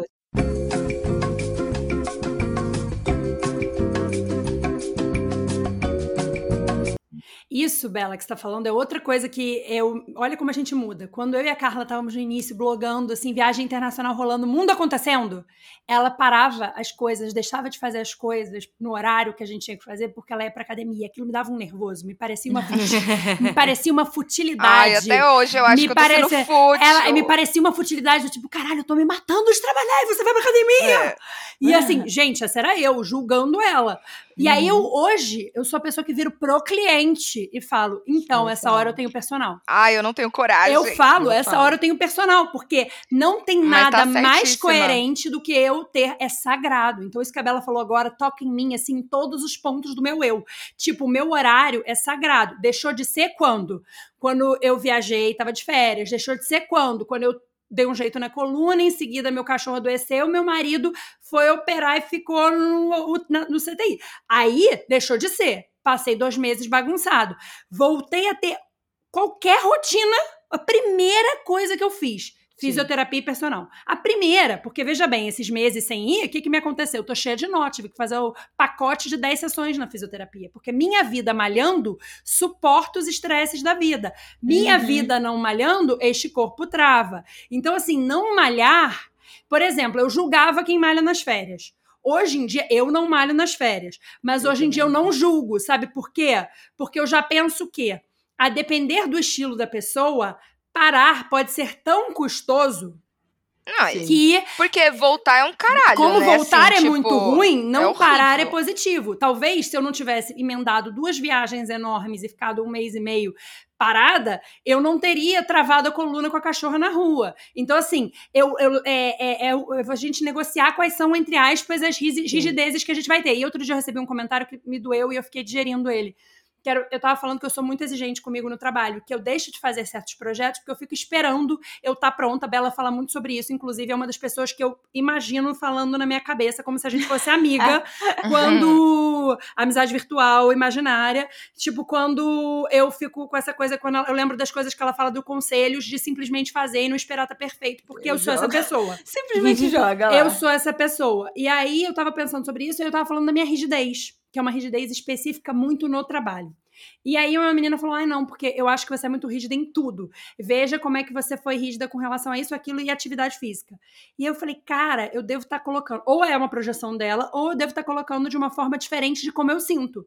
Porque se tem uma coisa que eu olho pra minha disciplina e vejo, não vejo rigidez. Eu não vejo rigidez, eu Tem vejo foco. entre rigidez e disciplina. É, eu vejo foco, eu vejo disciplina, eu vejo. Porque se eu não for, eu não fico com culpa de viver, eu não fico com culpa de comer, eu não fico. Eu Uhum. fico triste por perder os benefícios corporais. Eu, se eu parar de ir muito tempo, eu fico preocupada com as taxas dos meus exames. Então, assim, as minhas preocupações são outras. E aí, voltando na história da esteatose, cara, eu tive que perder bem mais do que 15% do meu peso para de fato zerar. E vocês não estão entendendo, é tão raro uma pessoa que tem esteatose acentuada ir para nenhuma esteatose que todos os médicos do laboratório foram falar comigo. que, que você fez? E não sei o que. Foi um acontecimento. As pessoas foram perguntar sobre as minhas mudanças. E aí eu brinco que a minha palavra, minha palavra a dar, assim, o meu evangelho é sobre a musculação, porque eu acho que a gente bota muito a história no cardio, a história e a musculação ela é capaz. E a musculação ela é um lugar, tipo, se eu tivesse que defender, quando eu, eu tenho uma planilha, por causa da esteatose, por causa da resistência à insulina, eu fiz uma planilha desde o primeiro dia de janeiro de 2021. E eu vou ali preenchendo com muita leveza, sem rigidez, de tempos em tempos, eu vou botando as coisas lá. E nesse acompanhamento, eu consigo perceber que a perda de peso que deu expressão na esteatose aconteceu na hora que eu passei a fazer três vezes por semana de musculação. Então, eu acredito na palavra da musculação para muito mais coisas. Sim, para a gente fazer mais, mais esforço. Então, assim, no fim, eu consegui resolver uma coisa muito complicada e rara, que é a de reduzir a resistência à insulina a esteatose. Agora, não fiz isso sozinha. Fiz isso com médico, com nutricionista, com personal, com a aula de pilates, com a aula de natação, com a fisioterapeuta. Então, tipo assim, Não, é uma equipe São imensa. frentes, imensa e é uma grana alta, voltando na É. pergunta que você falou, é uma grana alta. Então hoje, por exemplo, eu tô Mas é muito boa essa sua visão de o que, que é emergência. Não, exato, porque Né? se meu Porque- corpo jovem, saudável, é? podendo o que, trabalhar, que poderia ser? A gente só acha que é o quê? Ficar internado, ter É. que fazer uma cirurgia. É só os finalmente, né? e assim, O até processo não conta como, E- como uma emergência. E se a gente pensar bem, eu tô pagando o plano de saúde pra esse tipo de emergência daí. Eu tenho que ter emergência Sim. de cá. Então, assim, pra mim foi uma clareza que se eu quero que esse corpo. Porque o que aconteceu? No meio desse processo, gente, óbvio, eu tive que olhar mais pra dentro. Então, de tudo, me considero absolutamente privilegiada porque pude reduzir abruptamente meu trabalho pra focar em mim. Que é uma Uhum. coisa que é um defeito meu, mas eu tenho que honrar quem eu sou. Queria ser aquela pessoa que consegue fazer tudo isso que eu tô contando pra vocês na vida normal. Mas naquele momento, com a ansiedade que eu tinha, eu não consegui. Eu precisei cuidar da minha ansiedade, eu precisei reduzir. Então, eu reduzi trabalho, com isso eu reduzi ganho. Então, o meu Uhum. dinheiro guardado foi de onde e é de onde eu estou tirando para pagar isso, porque é caro manter a quantidade de- e a maneira como eu faço. Agora, o que eu gosto de dizer é, eu faço dessa forma, porque eu posso fazer dessa forma, mas existem. Existem projetos de graça, existem projetos sociais, existem projetos de movimentar o corpo de mil maneiras, existem Uhum. conteúdos na internet. Então, assim, existem maneiras de fazer de outra forma. Essa foi a forma que eu pude, por uma questão de aí um pano de fundo de privilégios, fazer uma escolha pra mim. Eu considerei isso. Aí outro dia uma menina me perguntou: "Ai, João, mas você não compra mais bolsa de luxo? Isso é uma escolha política?" Falei: "É, é uma escolha. É uma escolha consciente do sistema. Hoje eu não tenho dinheiro pra comprar. Tudo que eu tenho caro, eu comprei antes. Uhum. Hoje, se- a próxima compra cara que eu quero fazer é um relógio de exercício. A próxima compra cara que eu quero fazer é um celular. Mas hoje eu tenho dois cachorros que têm questões de saúde que eu tô aí trabalhando na parte espiritual, né, Pra poder estar limpando essa organização, que eu quero cachorros e maridos saudáveis também. É, no caso marido é um só, cachorros aqui é no plural, né? Mas tudo bem. Pode ser maridos marido também. Maridos aqui no caso, no meu caso não é, porque eu não daria conta de dois. Um já me dá trabalho. É, mas eu acho que quando eu olho pra tudo isso, as minhas prioridades estão em outro lugar. Então, por exemplo, viajar, assim como a Bela também fala, viajar é uma prioridade pra mim, é uma coisa muito importante. Mas eu consigo fazer essa escolha entendendo o meu momento. É, a atividade física hoje, pra mim, é mais importante de manter. Então, por exemplo, esse retiro que eu tava contando pra vocês, eu faço todo ano, não sei quantos anos. Nos últimos dois anos eu não fui. Porque Sim. eu estou pagando outras coisas nesse momento e me, tem que ter um culhão de dizer não Isso é vou. uma coisa que, que para mim, é, eu, eu queria voltar, por exemplo, a fazer yoga, eu queria fazer uma outra atividade combinada com a, com a musculação, mas eu teria que reduzir a minha carga de trabalho, que já é reduzida, porque eu trabalho nos horários em que meu filho está na escola, né? Então eu tenho. A minha jornada de trabalho são seis horas e meia por dia. É, entre seis horas e meia e sete horas eu já tiro uma hora, duas vezes na semana para malhar, né? Tenho meu tempo de almoço. Então, assim, já é um. um- eu já tô no limite do que eu consigo. é, do que eu consigo dar conta dentro dessa, dessa lacuna de horário. Então, é uma decisão que eu sei que, que nessa balança, né? Agora eu tô escolhendo o trabalho, porque eu sei que se eu tiver que acrescentar uma outra coisa, eu vou ter que trabalhar menos, eu vou ter que ganhar menos. Então, realmente, é um, um equilíbrio muito frágil, né? Tomar essa, essa decisão é um quebra-cabeça. E é assim, volátil, tá? De novo, porque nos últimos dois anos eu escolhi isso. No próximo semestre, pro próximo ano, já está decidido que eu vou ter que reduzir meu orçamento para isso. Porque eu Uhum. preciso dedicar, eu já estou dedicando mais horas ao trabalho. Eu já estou saindo menos, eu já estou. Mas assim, é isso, você tem que enxugar também com a questão do marketing, a questão da maternidade.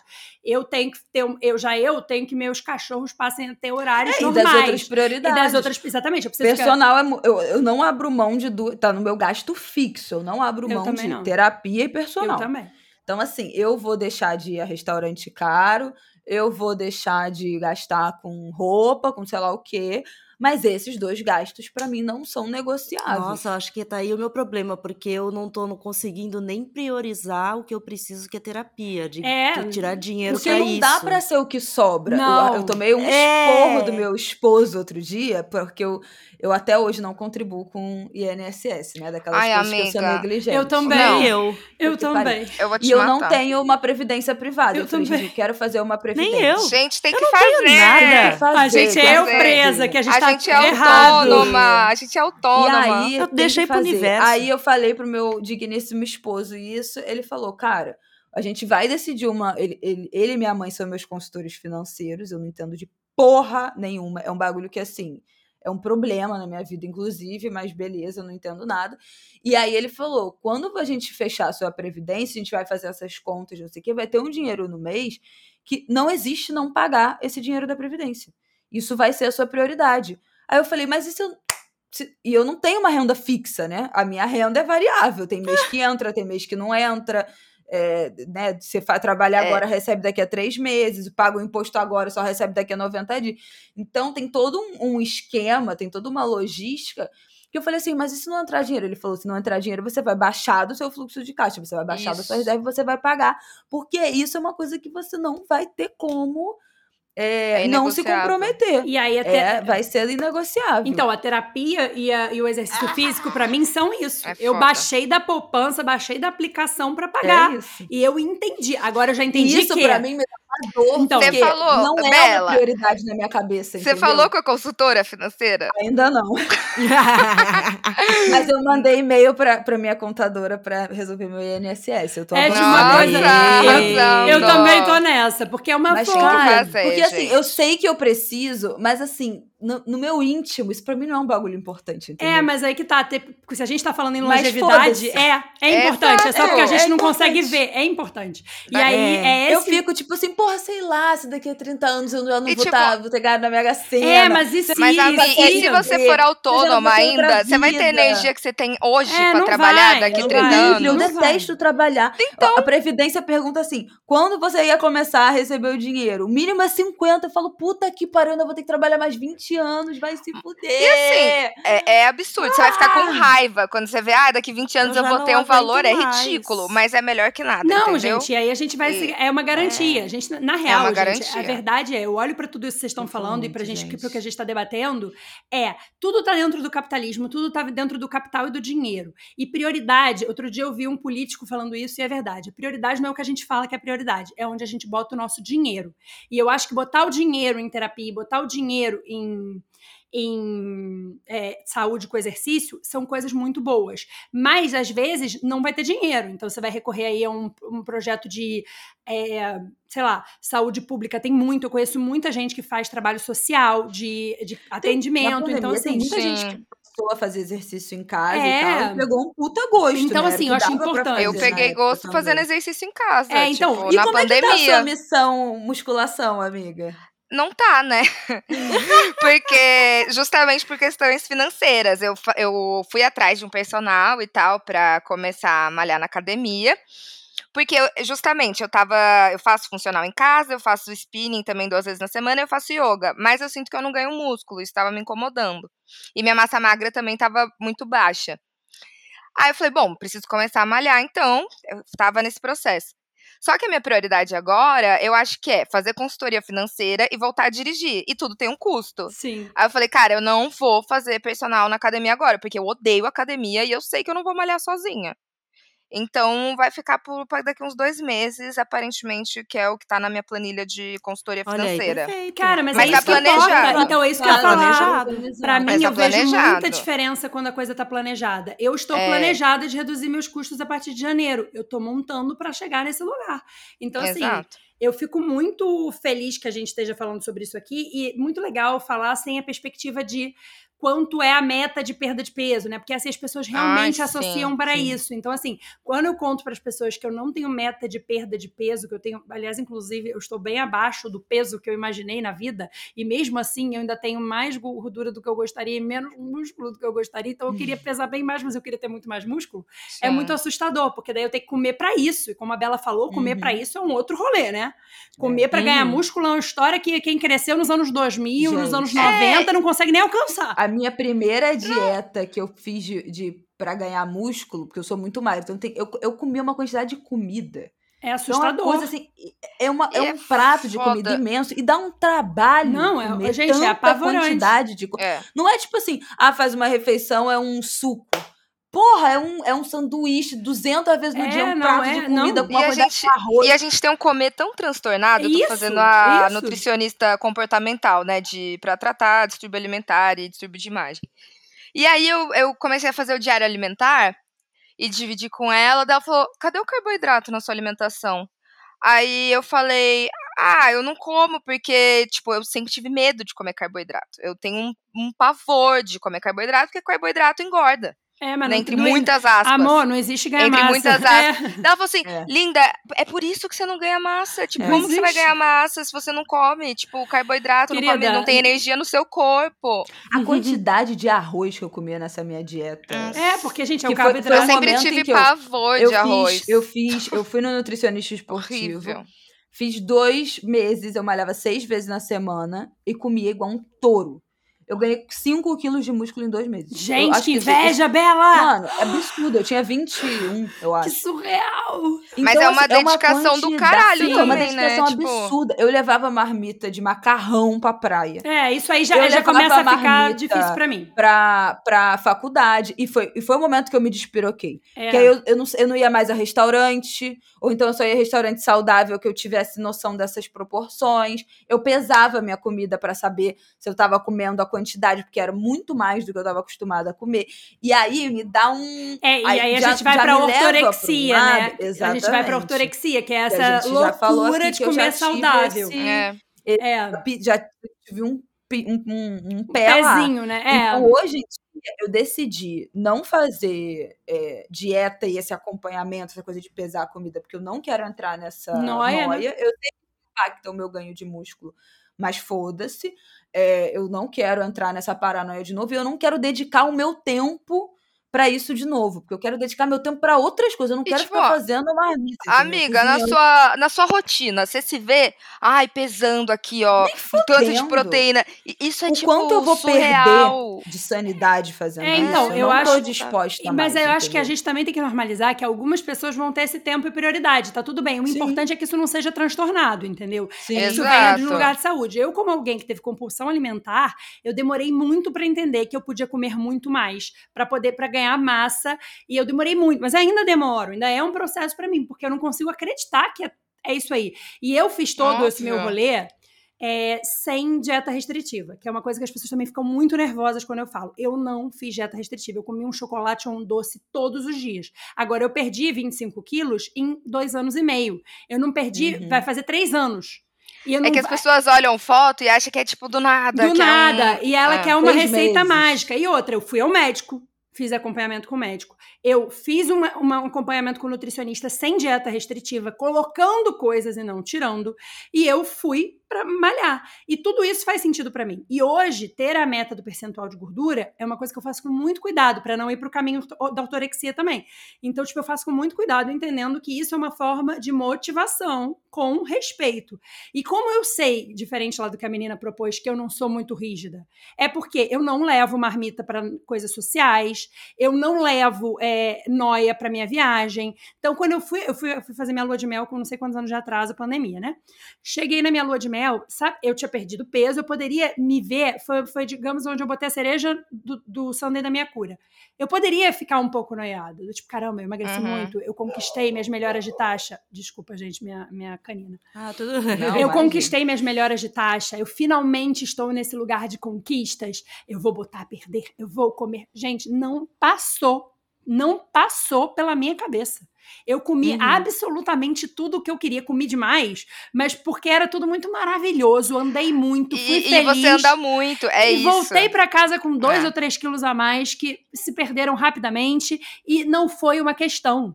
E eu vejo amigas. Isso já é um ganho. É, gente. isso que eu ia falar, porque eu É, vejo caralho. amigas que fizeram esse processo de autoestima por perto, que no fim, quando elas estão no íntimo, com culpa, coitadas, eu vejo elas falando desse lugar, dessa dor de, de engordar ou de mudar. E eu tenho muito orgulho de mim, porque eu não me vejo nessa dor. Eu entendo que esse corpo pode sofrer um perrengão e engordar. Eu entendo Uhum. que esse corpo vai envelhecer. Eu entendo que esse corpo vai mudar. E se eu não entender que eu não sou uma, ma- uma massinha de modelar, que eu posso. Porque aí eu, gente, eu vou entrar igual as pessoas que fazem três lipos. Ou, entendeu? A pessoa, ela vai ficando, não, não julgando, É. não tô julgando, eu só não quero ser essa pessoa.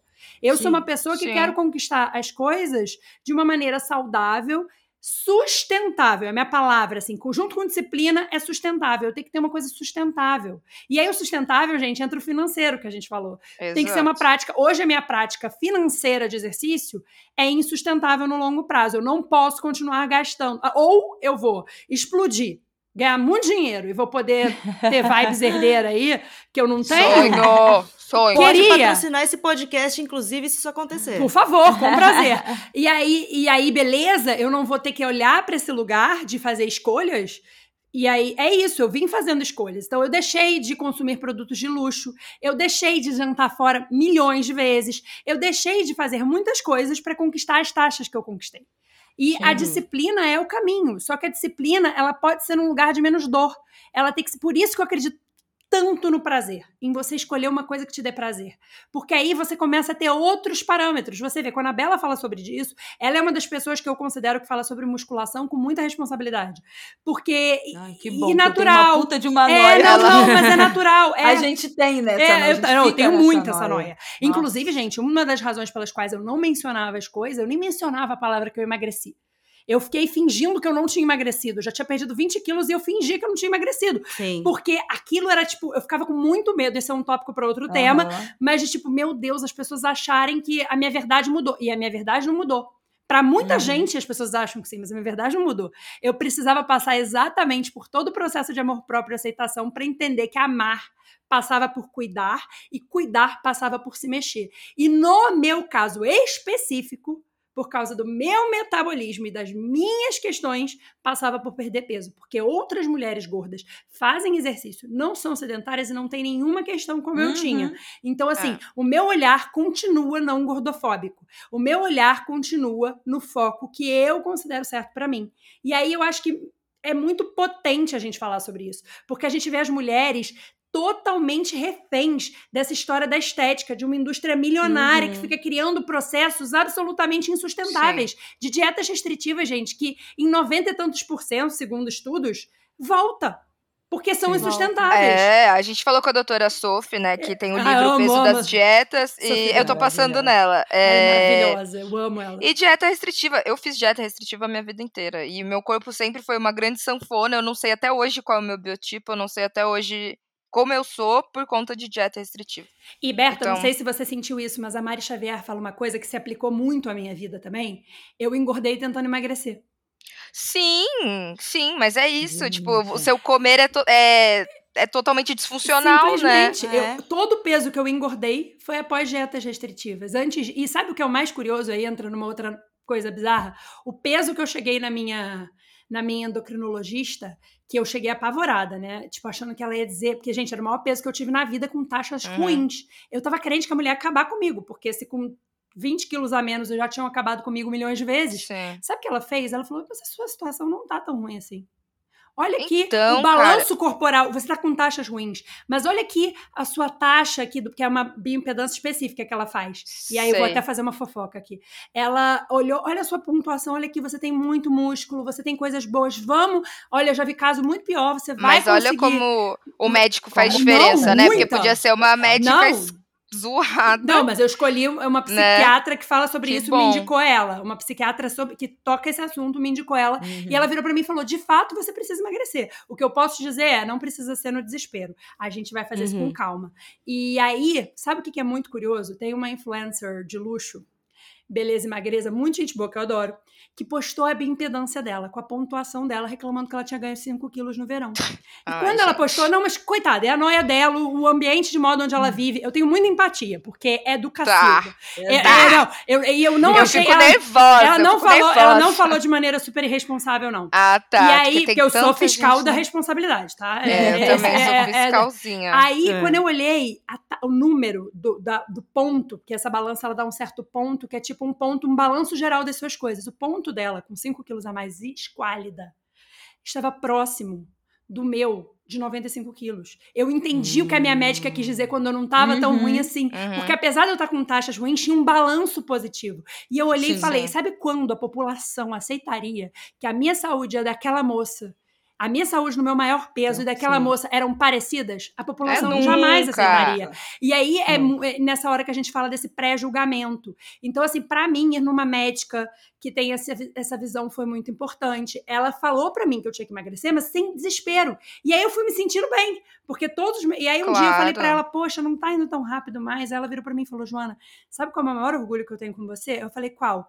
Ela falou, é muito raro um paciente que só mantém positivo. Você é muito positiva. Você não é Uhum. rápida, mas você é consistente. A sua Aham. consistência Isso vale, me faz isso vale crer. super. ela falou: a Uhum. sua consistência me faz crer que você fez uma mudança de estilo de vida para a sua vida inteira. E quando eu olho para o que ela falou e quando eu olho para a necessidade que o meu corpo tem de fazer exercício, eu falo, beleza. E aí é onde eu acho que posso, assim, tentar amarrar tudo que a gente falou na minha experiência. Eu entendi que tem três pilares. Um, que é o dormir bem. Que é uma coisa que ninguém fala porque não dá dinheiro e não enriquece.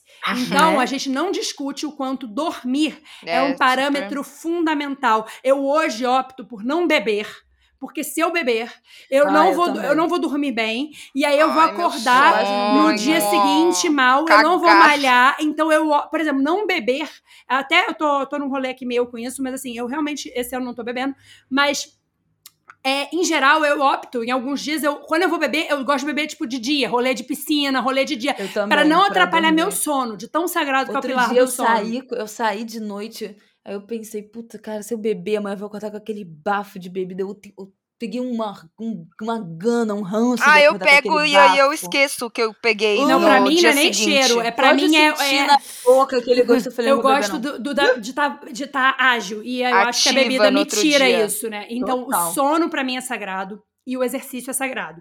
A alimentação é o outro pilar desse triângulo e é onde eu não tenho a melhor das relações. Eu tenho uma relação muito boa, muito melhor do que eu já tive na minha vida inteira, mas eu, por exemplo, se eu tivesse que, se eu achasse que era muito importante pra mim não comer um docinho, Hoje eu não conseguiria. Então eu como um docinho todo dia. Não tem problema nenhum comer meu docinho todo dia. Mas o que eu quero dizer é: Uhum. se eu tivesse talvez um pouco mais de cuidado com a minha alimentação, talvez eu fosse já uma musa fitness. Mas eu sei que é muito importante pra mim ter meus prazeres com a comida também, Sim, tem muita memória afetiva sim, nisso, então eu também, acolho. É demais. onde é mais difícil pra mim mexer.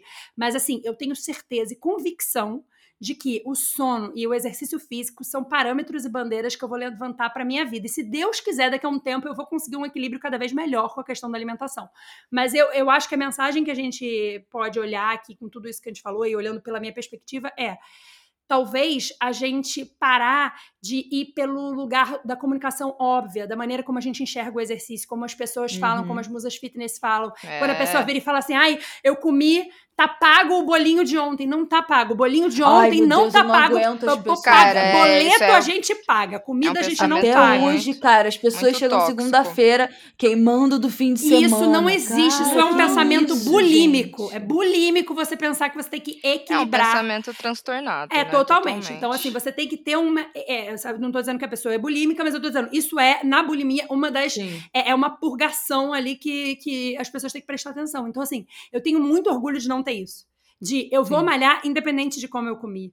Eu vou malhar independente de como eu tô vivendo a minha vida. E as escolhas, elas se tornam, por exemplo, alguém pode virar e falar: ai, a Jo tá chata, tá rígida, por causa do álcool, que ela não tá bebendo. E eu olho e não me acho nada rígida, porque é uma escolha que eu faço com 100% de paz no coração. Esse ano, se eu Sim. tive cinco dias que eu tive real vontade de beber e falei, poxa, hoje foi triste, Foram cinco dias. Mas de resto, eu tô. É uma escolha que, por exemplo, é irreal. Eu nem falo sobre isso, tá? Eu acho que é, tipo, Sim. total um spoiler aqui. Eu já falei, em Uhum. dezembro, eu falei que eu não gostava mais de lidar com ressaca. E foi, inclusive, chocante Nossa, é horrível, a gente. quantidade de mensagens que eu Lidar recebi com sobre ressaca essa quando você tem uma criança é, acordando. Nem imagino, você. Bela, É por porque isso que eu não olha-.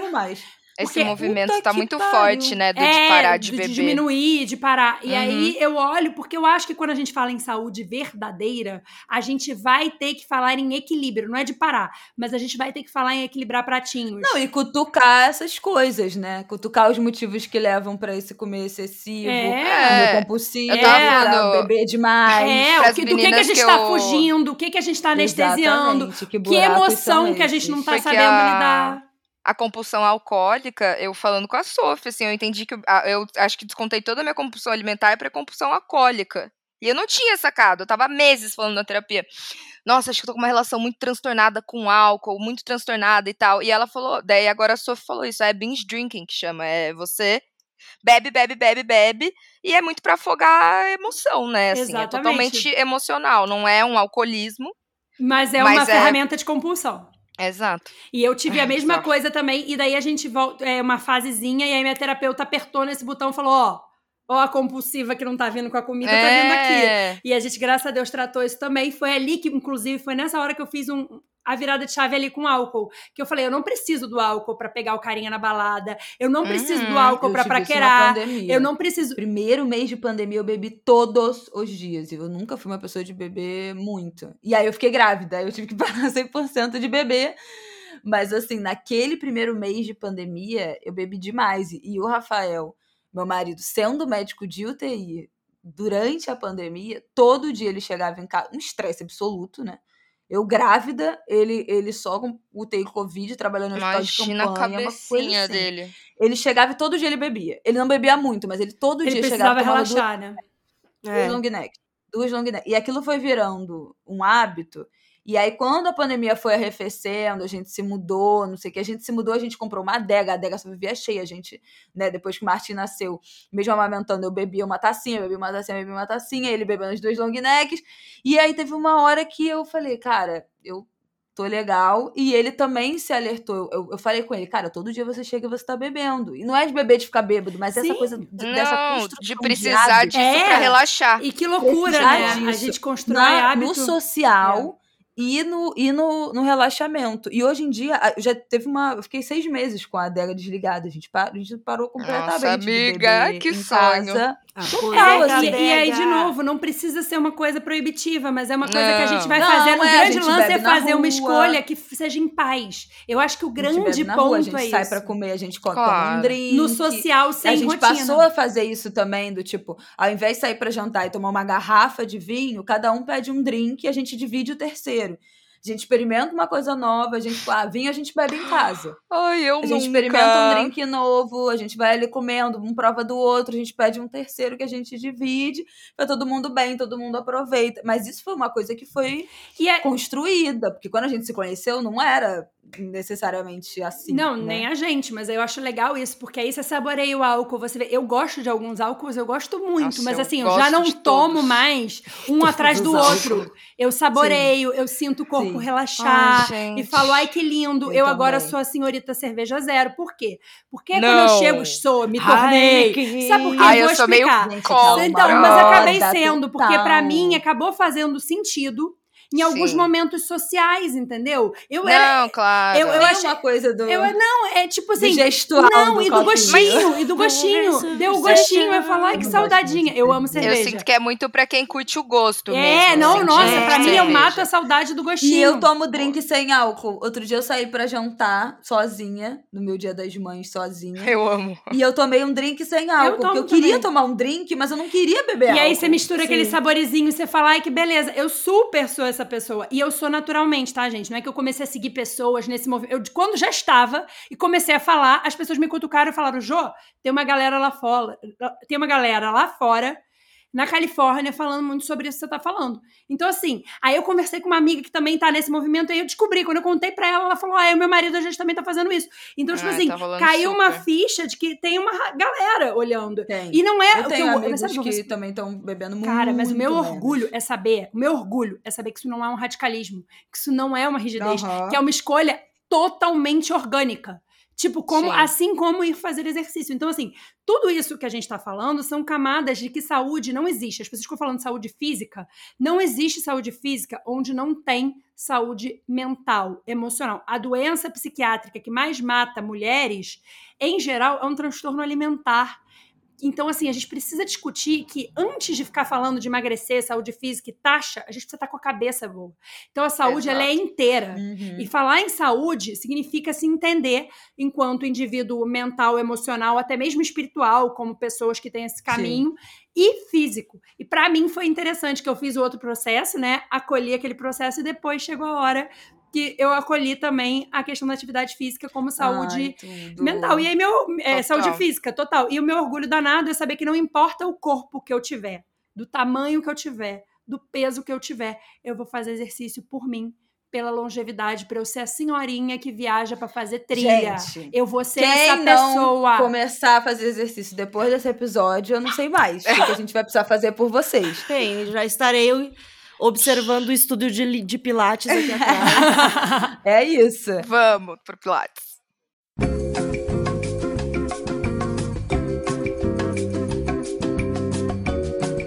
Gente, vamos Né? pro nosso É Dando que se recebe. Jô, deixa todas as suas redes, onde é que a gente te encontra em todos os lugares, e as suas indicações, que você disse que separou. Estou curiosíssima. Eu, eu tô no Papo Sobre Autoestima no Instagram e no Joana Canabrava, que, coitado, agora que eu sou sozinha, não tenho muito uma organização de linha editorial, inclusive preciso, vou, vou ser salva aí. Mas eu tô sempre postando sobre esse assunto da atividade física. Tem um monte de Reels, tem um guia legal sobre toda a minha relação com a atividade física, lá uma abinha no Instagram do Papo Sobre Autoestima. E eu separei três perfis. Porque não adianta trazer 20, porque aí não vai rolar. Não, é. Então eu trouxe três perfis que eu acho que se você gostou desse episódio, você pode seguir e eu vou explicar o porquê de cada um. O primeiro que eu vou indicar é o Diego, do Saúde na Rotina. O Diego foi um conteúdo que Mariana Xavier me indicou. E depois que eu passei a seguir o Diego, eu consegui entender o exercício como saúde. Ele é um personal trainer que fala de mitos, corrige coisas, e ele é gente boa pra caramba. Ele é do nosso lado da força política, explica as coisas, assim, tudo é político e ele conecta essas coisas. Ele é um cara incrível, muito Sim. bacana, e os reels dele e conteúdos dele são muito legais. Ele não nega Qual é nenhum tipo arroba de dele realidade científica. Saúde, na, rotina.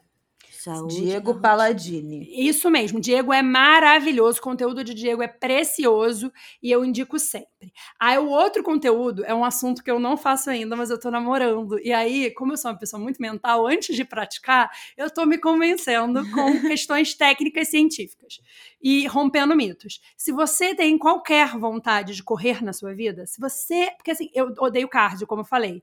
Então, eu tô tentando me convencer de que eu vou gostar para gastar energia. Não tô ainda. Ah, tá. Isso tem um rolê que é um assunto para outro dia, mas que a minha cardiologista falou que eu preciso fazer cardio porque minha frequência é muito alta ainda. Então, a gente falou sobre fazer. cardio. Todo aí uma das coisas. fazer. Aí uma das coisas que a gente discutiu é possível corrida. E aí, eu descobri uma mulher, que foi também minha professora de Pilates que indicou, que chama é, Raquel Castanharo, a arro- arroba dela. Raquel Castanharo, ela é uma mestre em biomecânica pela USP e ela fala da biomecânica da corrida. E amor, a mulher, ela pode estar ali Nossa. pelas. Ela pode até estar ali pela. Ela é patrocinada por todas as marcas de corrida, ela está em todos os eventos de corrida do mundo, as marcas estão levando ela para todo lugar. Porém, o que, que eu gosto dela? Eu acho que ela rompe com o capitalismo. Porque ela está lá trabalhando para essas marcas e mostrando bons tênis, mas ela vem e enfeia um monte de artigo científico na nossa cara para dizer que essa porcaria de ai, precisa ter pisada X ou YZ, que você tem que ficar comprando tudo separado e caríssimo, ela vai lá e rompe. Ela mostra, não, gente, para você correr, você tem que confiar no seu corpo. Ah, só tem um tipo de pisada certa. Ah, só tem um tipo de maneira de encaixar baixar o pé. Não. Maravilhoso. Ela mostra com artigos que isso tudo é balela e que o importante é se mexer, que seu corpo sabe correr e que você pode escolher investir nessas coisas, mas não como um refém de acreditar que só Uhum, existe essa uhum. maneira de correr. Ou que Então, precisa assim, de tudo isso tudo pra isso pra começar, né? Exato. Então eu gosto muito do conteúdo dela. Ela é uma pessoa que tá o tempo todo quebrando crenças que eu acreditava serem limitantes para começar a correr ou não. Então, como correr é uma vontade que eu namoro para o futuro, quem sabe 2024, é, eu estou seguindo Raquel e acho que quem se interessa por esse assunto se beneficiará. Aí, meu terceira indicação é a Ellen, do Atleta de Peso. Ai. Atleta underline Ah, eu de underline ela. peso. Por que que acho Ellen necessária? Além de uma mulher gorda, preta e militante, acho que Ellen, ela traz uma coisa que é escrachar a gordofobia e o racismo nas escolhas da atividade física todos os dias.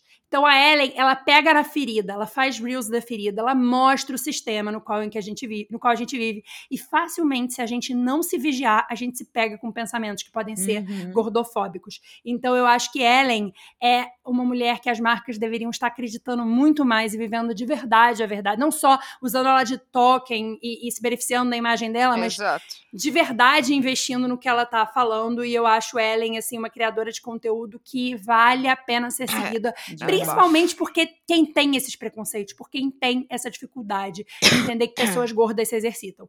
Porque assim, olha, Ju Romano também é uma mulher gorda que se Uhum. exercita e posta e tá sempre ali mostrando isso num lugar muito bacana. Existem outras mulheres sendo ativas. A Mari Xavier também é outra que se Sim. exercita pra caramba e posta A sobre Mac isso. não posta tanto, mas ela também sempre fez Sim. exercício e nunca com esse intuito, assim, também de, É, de total. emagrecer, a Emagrecimento. É, então eu acho isso incrível, que são pessoas que estão falando desse intuito de se cuidar, de ser feliz, de ter saúde. Então, assim, Sim. essas são pessoas que eu acho que são três universos completamente diferentes, Uhum. mas que correspondem a um novo olhar pela realidade e o sentimento crítico. Porque quando eu olho para o que a Raquel está propondo na corrida, eu consigo transpor isso para tudo, até para natação, Sim. entendeu?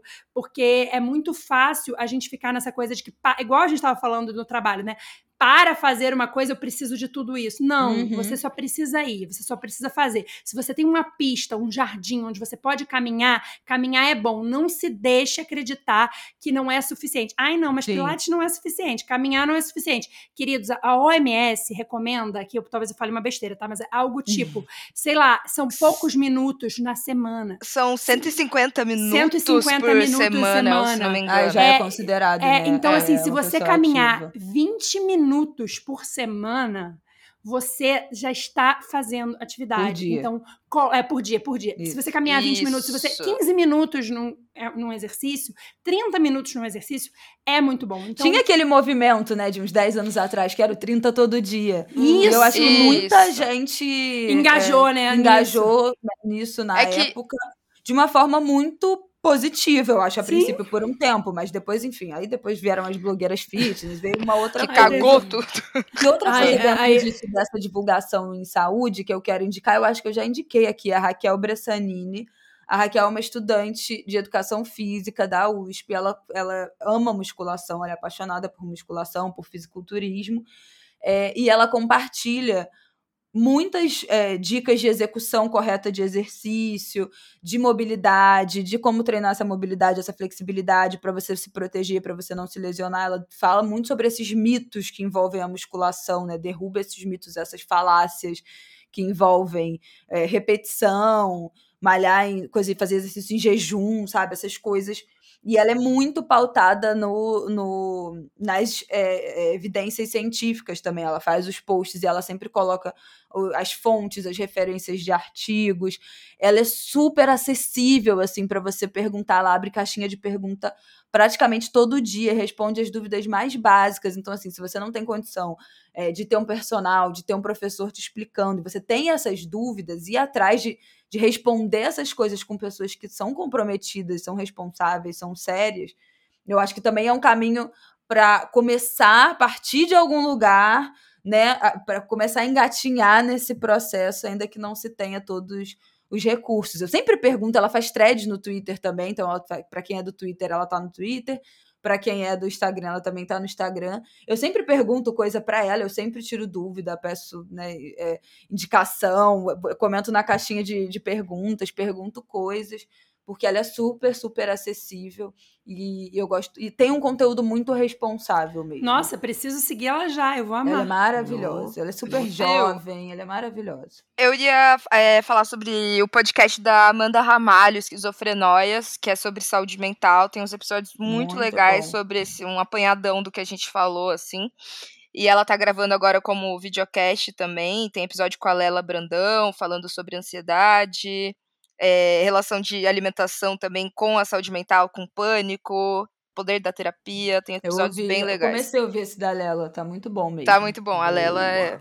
Ah, é o podcast da Lela também, né? Gostosos Ah, também é. choram, que é um Maravilhoso, sucesso. Tô adorando. Boa. É, Tô sucesso. adorando. Tá, É, temos indicação hoje? Eu tenho, eu vou indicar uma, série. É, eu assisti coisas Oba. no final de semana. E foi interessante que você indicou, porque de certa forma tem uma ligação, Bela.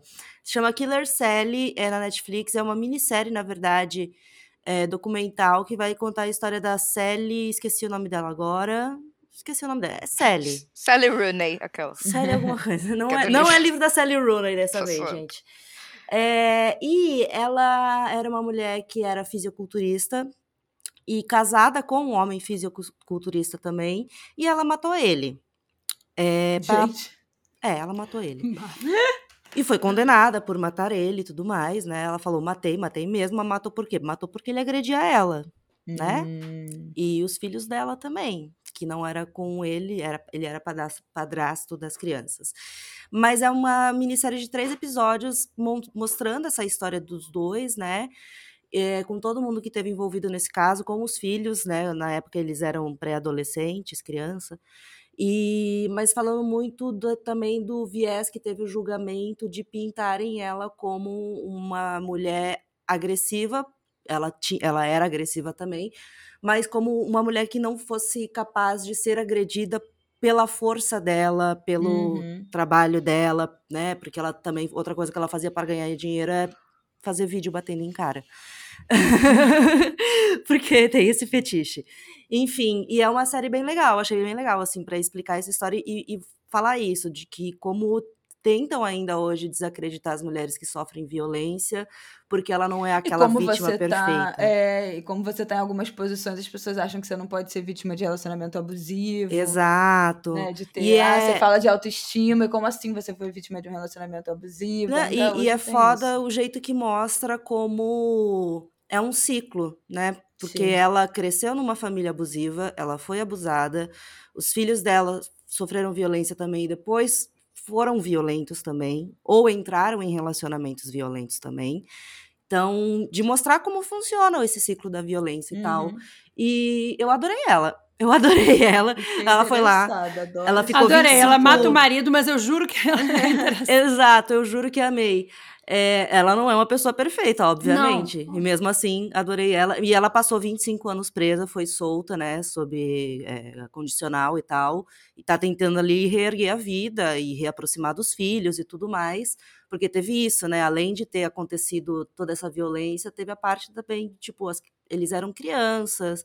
Então teve um momento em que se afastaram dela por terem culpado ela pelo que, que aconteceu, apesar de terem visto ela sofrendo violência também.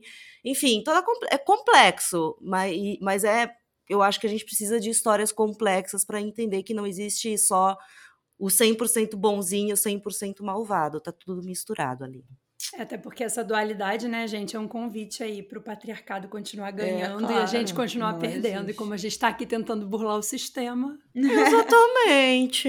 Jô, muito obrigada, foi maravilhoso. Obrigada. Agora eu vou malhar. Gente, hora muito obrigada. personal. Eu vou hoje passear dar com o meu vida. Já Então- fui, já fui hoje. Eu vou mais um tarde hoje, pastel. então aqui tá todo mundo no Bora! check, né? Dá uma caminhadinha que seja, gente. Vou passear com o eu cachorro amei. e comprar meu almoço, maravilhoso. que vai ser um pastel hoje, que eu quero um pastel.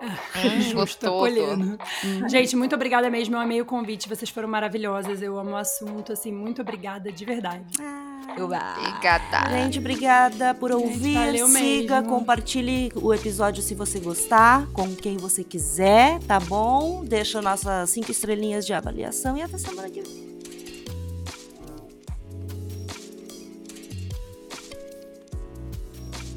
Esse foi mais um episódio de Pepe Cansada que vai ao ar todas as sextas-feiras e é apresentado por Thaís Odelli, Berta Salles e Isabela Reis.